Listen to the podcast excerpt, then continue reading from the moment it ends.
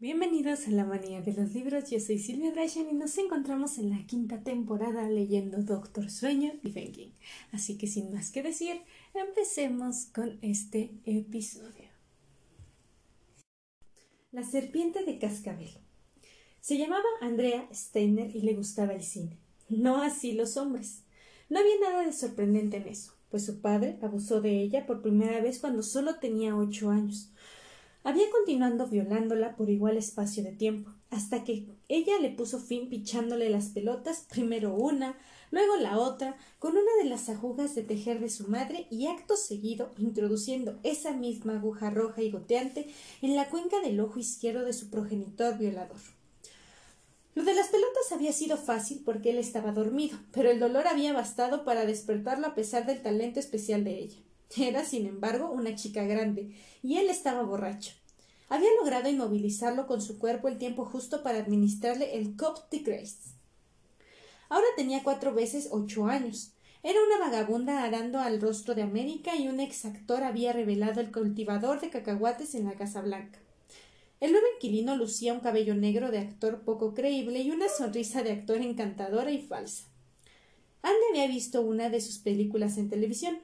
En ella, el hombre que llegaría a presidente interpretaba a un tipo que perdía las piernas cuando un tren le pasaba por encima. Le gustaba la idea de un hombre sin piernas. Un hombre sin piernas no podía perseguirte y violarte. El cine no existía nada igual. Las películas se transportaban lejos. Podías encontrar con las palomitas y los finales felices. Podías conseguir que un hombre te acompañara. De ese modo se convertía en una cita y así pagaba él. La película que estaba viendo era de las buenas, con peleas y besos y música alta. Se titulaba Indiana Jones y los cazadores de la arca perdida. Su cita de ese día estaba metiéndole mano bajo la falda, sobándose el muslo desnudo muy arriba. Pero no importaba, una mano no era un pelo. Lo había conocido en un bar y a la mayoría de los hombres con los que salía los conocía en bares. El tipo le invitó a tomar una copa, pero una bebida gratis no equivalía a una cita, tan solo era un ligue. ¿Y esto? Le habré preguntado él, deslizando la punta del dedo índice por su brazo izquierdo. Ella llevaba una blusa sin mangas para poder así exhibir el tatuaje. Le gustaba lucirlo cuando salía en busca de una cita. Quería que los hombres lo vieran. Les parecía estafalario. Se lo había hecho en San Diego el año después de matar a su padre. Es una serpiente, contestó ella, de cascabel. ¿No ves los colmillos? Claro que los veía. Eran colmillos grandes, desproporcionados en relación con la cabeza. De uno de ellos pendía una gota de veneno. Él era un hombre tipo ejecutivo, con traje caro, cabello abundante, presidencial, peinado hacia atrás, y era su tarde libre en cualquiera que fuese el trabajo de oficinista al que se dedicara. Su pelo era más blanco que negro y aparentaba alrededor de sesenta años. Casi le doblaba la edad. Pero eso a los hombres les daba igual. No le habría importado si en lugar de treinta y dos años hubiera tenido dieciséis u ocho. Recordaba algo que su padre había dicho una vez. Si tienen edad suficiente para ser pis, tienen edad suficiente para mí.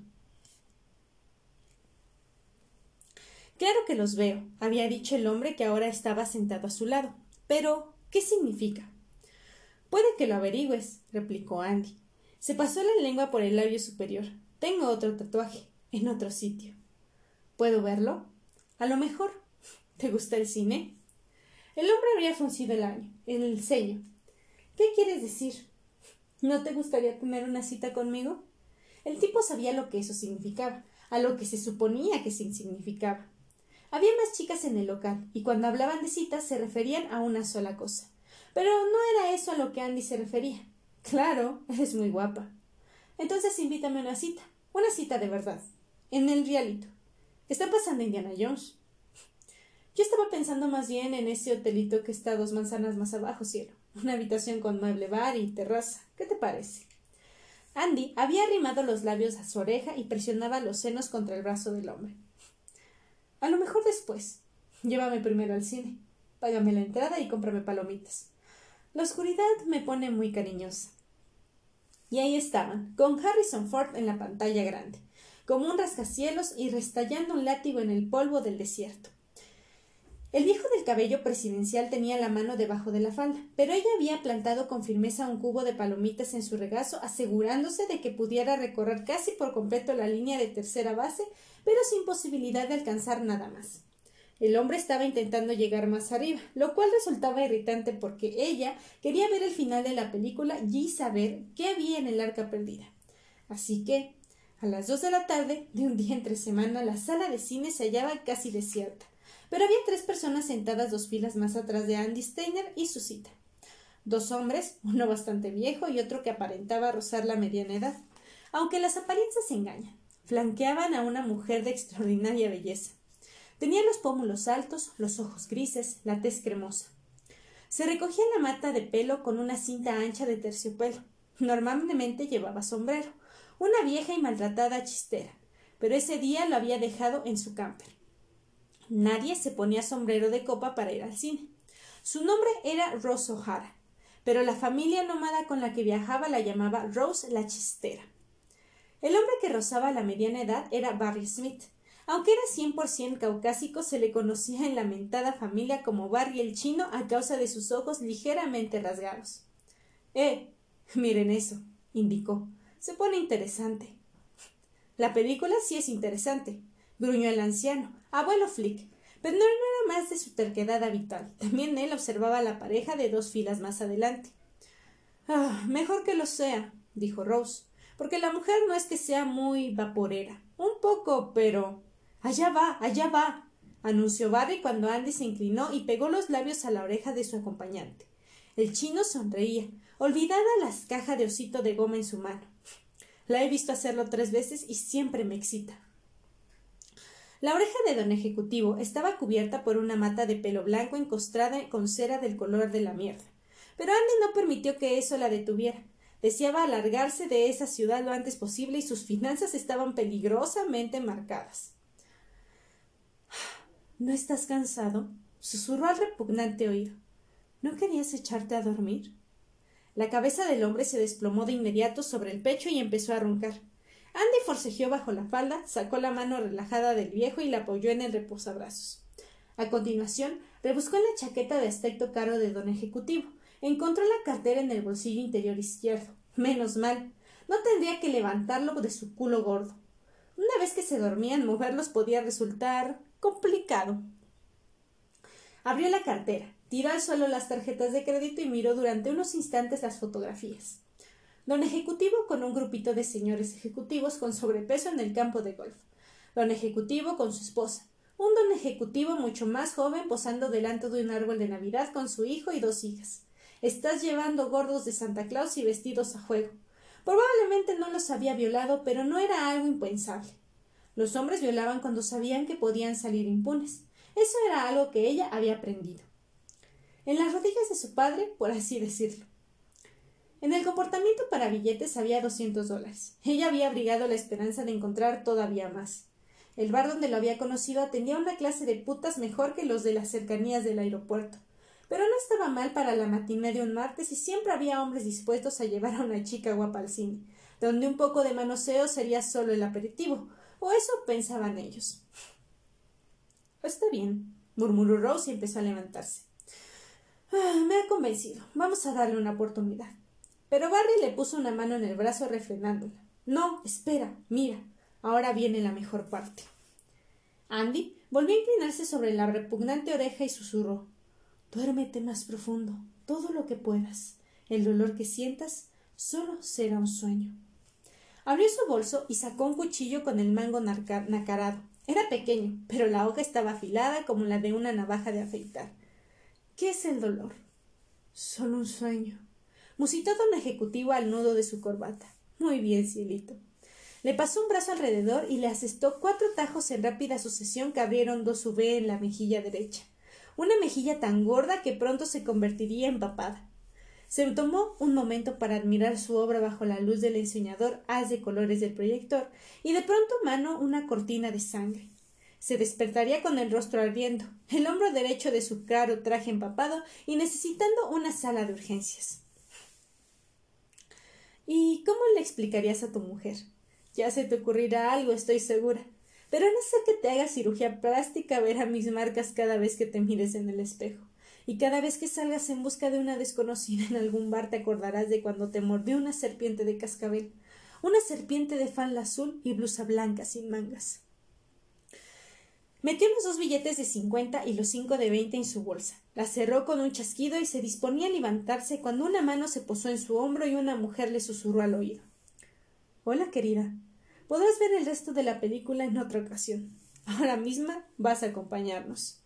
Andy trató de revolverse, pero unas manos le atenezaban la cabeza. Lo terrible del asunto era que estaban dentro de ella. Después de eso, hasta que se descubrió en el Cruiser de Rose un campamento lleno de malas hierbas a las afueras de esa ciudad del medio oeste, todo fue oscuridad. Cuando despertó, Rose le dio una taza de té y habló con ella largo y tendido. Andy la escuchó, pero casi toda su atención estaba puesta en la mujer que le había raptado. Era impresionante, aunque eso era quedarse corto. Rose la chistera medía un metro ochenta. Llevaba sus largas piernas enfundadas en medias blancas y pudo apreciar sus pechos erguidos bajo una camiseta con el logo de UNICEF y el lema Lo que haga falta para salvar a los niños. Su rostro era el de una reina tranquila, serena y candente de preocupaciones. El cabello ahora suelto le caía hasta la mitad de la espalda. La gastada chistera que llevaba ladeaba en la cabeza destentonada, pero por lo demás era la mujer más hermosa que Andy Steiner había visto nunca. ¿Comprendes lo que te he explicado? Te estoy brindando una oportunidad, Andy, y no deberías tomártela a la ligera. Hace veinte años o más que no le ofrezco a nadie lo que te estoy ofreciendo a ti. ¿Y si digo que no? ¿Qué pasará entonces? ¿Me matarán y se llevarán este. ¿Cómo lo había llamado? ¿Este vapor? Rose sonrió. Sus labios eran voluptuosos, rosa coral, Andy, que se consideraba a sí misma asexual, se preguntó, no obstante, qué sabor tendría su lápiz de labios. Ah, no tienes tanto vapor como para que nos molestemos por él, querida. Y lo que tienes no es que sea para chuparse los dedos. Sabría cómo le sabría a un palurdo la carne de una vaca vieja y dura. Aunque. Da igual, escucha. No vamos a matarte. Si dices que no, lo que haremos es borrarte la memoria esta conversación. Aparecerás en una cuneta en las afueras de alguna ciudad insignificante, Topeka, tal vez, o Fargo, sin dinero, sin documentos de identidad y sin recordar cómo llegaste ahí. Lo último que recordarás es que te entraste a este cine con el hombre al que robaste y desfiguraste. Se lo merecía, espetó Andy. Rose se hirió sobre las puntas de los pies y se estiró.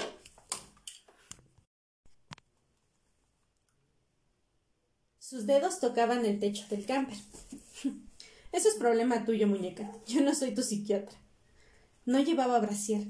Andy vio los movedizos signos de puntuación de sus pezones contra la camiseta.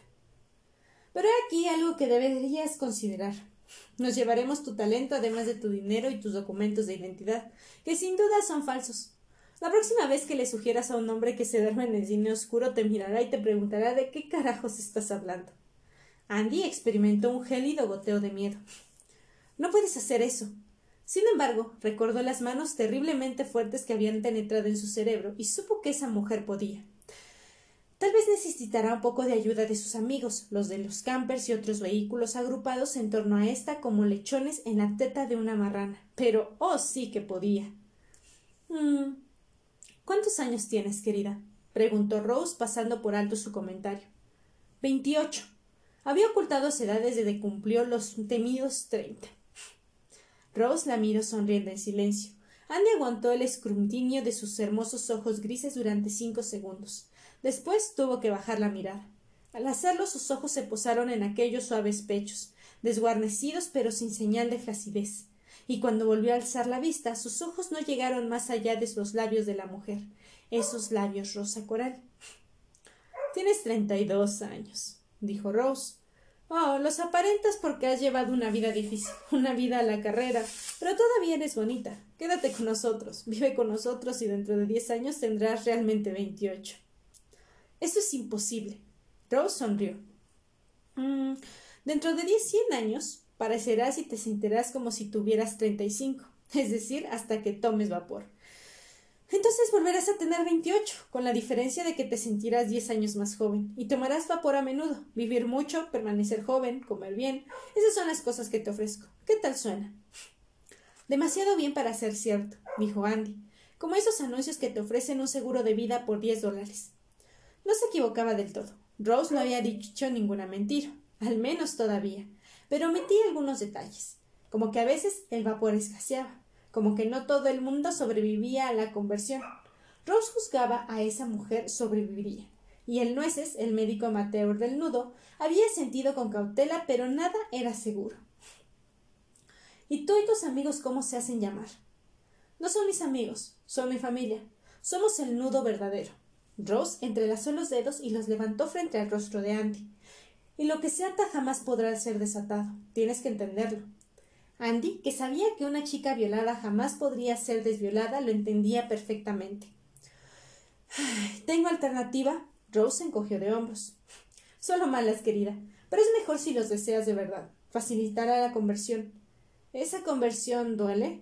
Rose sonrió y pronunció la primera mentira. En absoluto. Una noche de verano cualquiera en las afueras de una ciudad del medio oeste. En algún lugar, la gente veía a Harrison Ford restallar su látigo en algún lugar. El presidente actor sin duda esbozaba su sonrisa falsa. Aquí en ese campamento. Andy Steiner estaba tendida en una tumbona de jardín barata, bañada por la luz de los faros de Edge Crosses de Ross y la Winnebago de alguna otra persona. Rose le había explicado que aunque el nudo verdadero poseía varios terrenos, ese no era suyo. Sin embargo, su hombre de avanzada era capaz de arrendar lugares como aquel, negocios tomándose al borde de la insolvencia. Estados Unidos sufría una recesión, pero para el nudo del dinero no era un problema. ¿Quién es el hombre de avanzada? había preguntado Andy. Ah, es todo un triunfador, había respondido Rose sonriendo. Es capaz de cautivar a cualquiera. Pronto lo conocerás.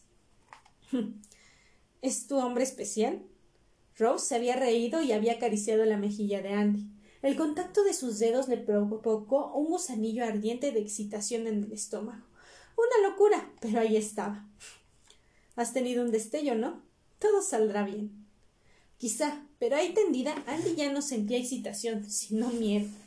Una sucesión de artículos de periódico cruzó por su mente. Noticias sobre cadáveres hallados en una zanja, cadáveres hallados en el claro de un bosque, cadáveres hallados en el fondo de un pozo seco, mujeres y niñas, casi siempre mujeres y niñas. No era Rose quien la asustaba, no exactamente. Y había otras mujeres, pero también había hombres. Rose se arrodilló a su lado. La luz deslumbrante de los faros debería haber convertido su rostro en un crudo y feo paisaje de blancos y negros, pero se demostró lo contrario, solo la hacía más hermosa. Acarició una vez más la mejilla de Andy. No temas, la tranquilizó. No temas. Volvió hacia una de otras mujeres, una criatura de belleza pálida a la que Rose llamaba Sarey la callada, y asintió con la cabeza. Sarey le devolvió el gesto y encontró en el monstruoso vehículo de Rose. Los demás, entre tanto, empezaron a formar un círculo en torno de la tumbona. A Andy no le gustó aquello poseía cierta cualidad sacrificial. No temas, pronto serás una de nosotros, Andy, una con nosotros. Ah, a menos que no salgas del ciclo, pensó Rose. En ese caso quemaremos tus ropas en las incineradoras que hay detrás de los baños y mañana nos iremos. Pero quien nada arriesga, nada gana. Sin embargo, esperaba que eso no sucediera. A ella le gustaba, y una persona con el talento de dormir a otros les vendría muy bien. Sarey regresó con un recipiente de acero que parecía un termo. Se le trengó a Rose que le quitó la tapa roja. Debajo había un pulverizador y una válvula. A Andy le pareció un bote de insecticida sin etiqueta. Le pasó por la cabeza saltar de la tumbona y escapar de ahí, pero entonces se acordó de lo ocurrido en el cine, de las manos que le habían apresado dentro de su cabeza impidiendo que se moviera. ¿Abuelo Flick nos guiará? preguntó Rose. Encantado. Era el viejo del cine. Esa noche llevaba unas holgadas bermudas de color rosa, sandalias y calcetines blancos que trepaban desde los huesudos tobillos hasta las rodillas. Andy pensó que se parecía a la abuela de los Walton, tras haber pasado dos años en un campo de concentración. El viejo levantó las manos y los demás lo imitaron. Enlazados de esa manera y recortadas sus siluetas debajo de los rayos cruzados de los faros, ofrecían el aspecto de una cadena de extraños monigotes de papel. Somos el nudo verdadero, dijo. La voz que surgía de aquel pecho hundido ya no temblaba. Era la voz profunda y resonante de un hombre mucho más joven y fuerte. Somos el nudo verdadero, respondieron ellos. Lo que se ata jamás podrá ser desatado. He aquí una mujer, dijo abuelo Flick. Se unirá a nosotros, unirá su vida a nuestra existencia y será una de nosotros. Di sí, apuntó Rose. Sí, farfulló Andy. Su corazón ya no latía, vibraba como un cable. Rose giró la válvula del bote, se oyó un suspiro corto y compungido y escapó una bocanada de niebla plateada. En lugar de disiparse a la ligera brisa nocturna, quedó suspendida sobre el recipiente hasta que Rose inclinó hacia adelante, frunció las fascinantes labios de coral y sopló suavemente.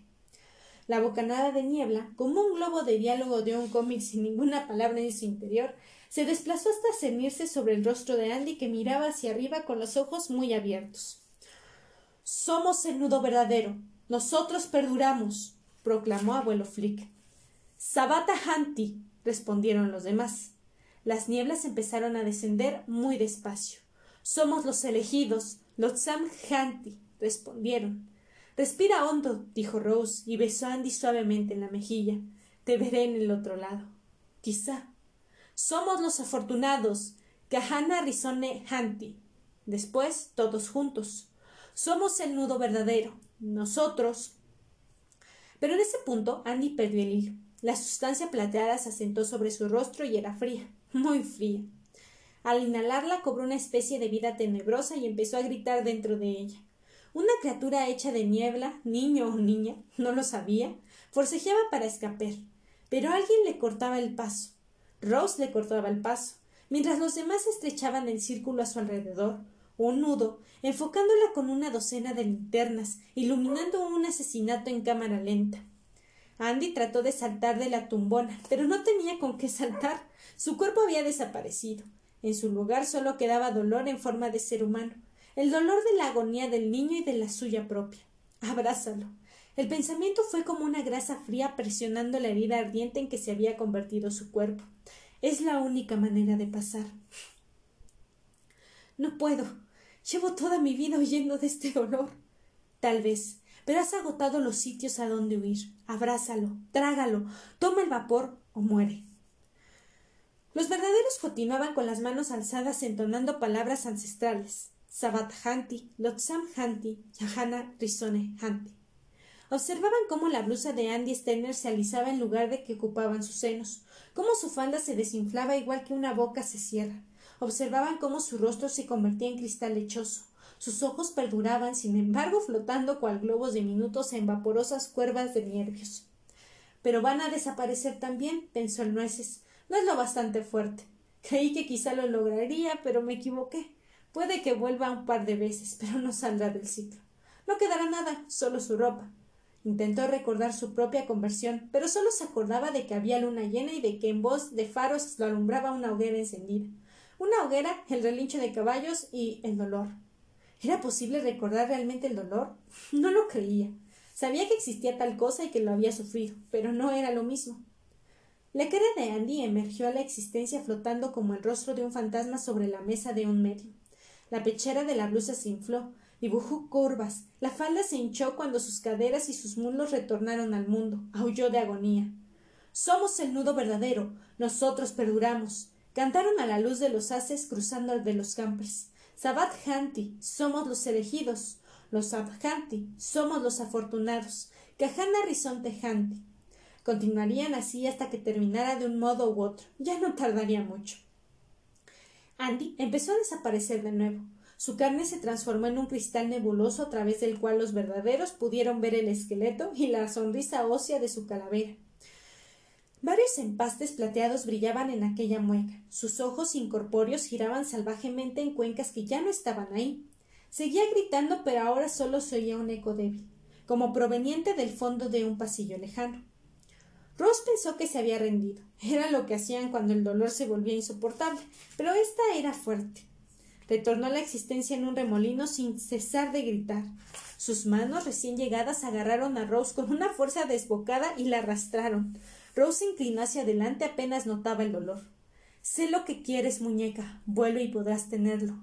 Pegó su boca a la de Andy y le acarició los labios superiores con la lengua hasta que el labio se convirtió en niebla. Sin embargo, los ojos seguían ahí, fijos en los de Rose. Sabata Hanti cantaban los San Hanti, Kahana Rizone Hanti. Andy regresó. Su rostro tomaba forma en torno a la mirada fija de sus ojos, anegados del dolor. Le siguió el cuerpo por un instante. Rose vio los huesos de sus brazos, los huesos de los dedos que aferraban a los suyos, y entonces, una vez más, se revistieron de carne. Rose volvió a besarla. Incluso inmersa en su dolor, Andy respondió y Rose insufló su propia esencia por la garganta de aquella mujer más joven. Quiero a esta, y aquello que quiero lo consigo. Andy empezó a desvanecerse de nuevo, pero Rose pudo sentir que luchaba contra ello, que se sobreponía, que en vez de rechazarla se, alimentaba con el aullante fuerza vital que ella le había insuflado por su garganta y en sus pulmones, que tomaba vapor por primera vez. El miembro más reciente del nudo verdadero pasó aquella noche en la cama de Rose O'Hara y por primera vez en su vida halló en el sexo algo distinto al miedo y el dolor.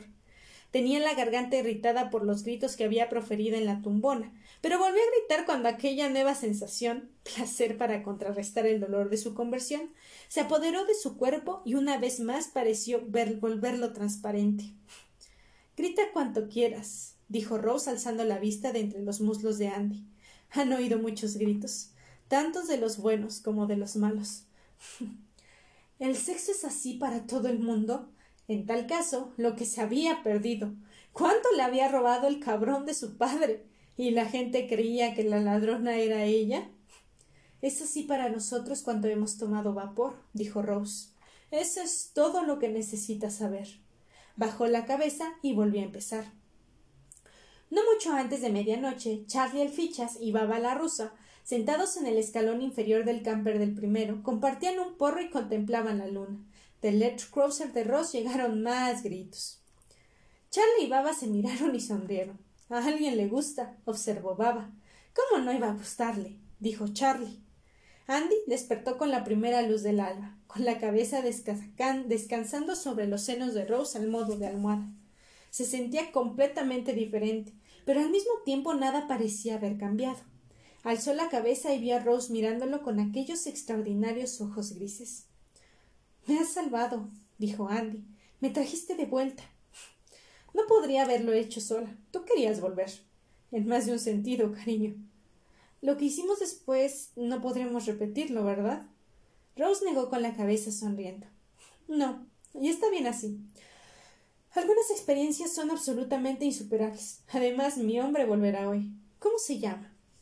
Responde a Henry Rothman. Pero eso es solo para los palurdos. Para los verdaderos su nombre es el papá cuervo. ¿Lo quieres? Sí, ¿verdad? Rose sonrió, se acercó a Andy y la besó, pero no respondió. Rose, ¿sí? Soy. ¿Sigo siendo humana? A esta pregunta, Rose le dio la misma respuesta que Dick Halloran había dado una vez al joven Danny Torrance, y con el mismo tono frío de voz. ¿Te importa? Andy decidió que no. Decidió que estaba en casa. Y este fue el episodio del día de hoy. ¿Les gustó? Si es así, háganmelo saber en mis redes sociales que me encuentran como La Manía de Drashen en Instagram, en tweets como Silvia Drashen, en Facebook como La Manía de los Libros y en TikTok como S Drashen Cosplay y también en Instagram me encuentran como Drashen Cosplay que pues en unos días subiré fotos y videos de un nuevo cosplay de Montgomery Gator. Así que sin más que decir, yo soy Silvia Drashen y nos vemos la siguiente semana en un episodio nuevo.